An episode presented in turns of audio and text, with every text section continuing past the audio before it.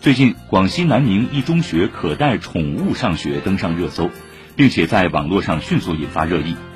记者从学校了解到，学校的确正在举办这个活动，带宠物上学是学校学生组织提议，并且通过学校审核的。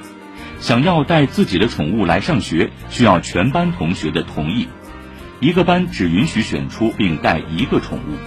为了不让这项提议变成一场闹剧，还专门制定了文明养宠公约，来教学生如何文明养宠。目前这个事情还在稳步推进当中，尚未落地。有网友表示羡慕这样的神仙学校，也有部分网友表示担忧。光明日报发文说。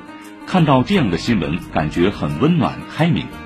先不论此举的可行性和可复制性，面对紧锣密鼓的高中生活，学校选择了一种别开生面的管理方式，而非一味的压抑与禁锢。出发点本身和执行的勇气都值得被点赞，也为更多学校打开了一个新思路。